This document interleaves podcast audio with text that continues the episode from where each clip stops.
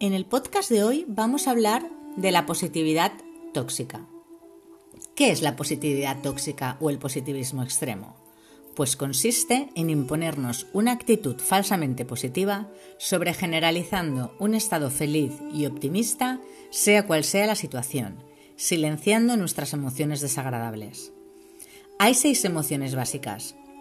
Sorpresa, asco, miedo, alegría, tristeza e ira.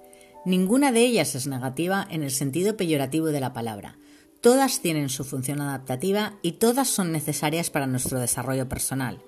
El camino hacia la salud mental pasa por validar todas nuestras emociones, sean más o menos desagradables, y no negar el dolor forzando una falsa alegría.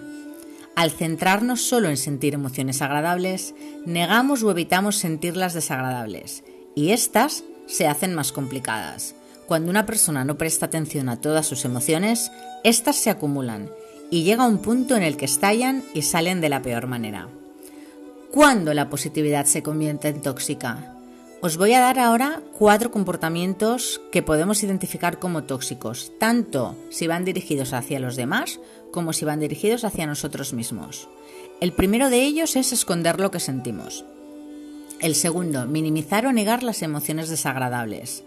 Tercero, sentir culpabilidad por sentir estas emociones desagradables.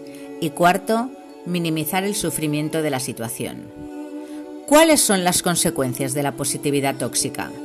Las principales consecuencias negativas a las que nos enfrentamos si tenemos una positividad tóxica son las siguientes. 1. Te mientes a ti mismo. No tener en cuenta la realidad y pensar que siempre va a salir todo bien equivale a mentirnos a nosotros mismos y a no ser consecuentes con nuestras emociones. 2. Eres una bomba emocional andante.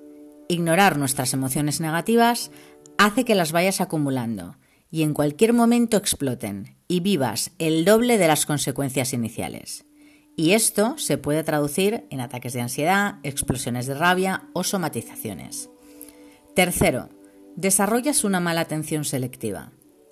Ser excesivamente optimista nos llevará a centrarnos únicamente en las cosas que queremos ver, por lo que no prestaremos atención o no le daremos importancia a cosas y problemas o complicaciones que pueden estar surgiendo y al final lo que harán es que estos problemas se vuelvan cada vez más grandes y nos cueste más superarlos.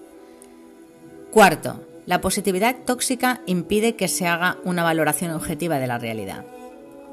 Esto lleva a no corregir los pasos que vamos dando, adaptándonos a las nuevas circunstancias y por tanto llevándonos a cometer errores innecesarios que nos alejen de nuestra meta. Quinto, desarrollas expectativas irreales. Solemos organizar nuestra vida en base a lo que esperamos conseguir. Si debido a nuestro exceso de optimismo no contemplamos todas las opciones posibles, estamos generando unas expectativas basadas en nuestra imaginación y no en la realidad. ¿Cómo podemos evitar el positivismo tóxico? Es necesario aceptar las emociones como información o como guía y dejar de pensar que las emociones son negativas ya que esto connota un rechazo automático. Las emociones no son ni positivas ni negativas y todas son necesarias. Aceptar que existen estas emociones que son desagradables ayudará a que las podamos sobrellevar y a disminuir su intensidad. Ser positivo no es algo malo.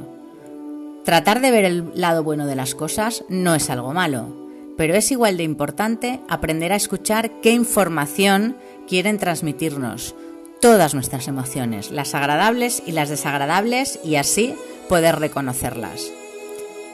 Dejar de intentar ser siempre positivos y aprender a procesar los sentimientos nos ayudará a comprendernos mejor a nosotros mismos y a los demás. Espero que, eh, os haya resultado útil la información. Gracias.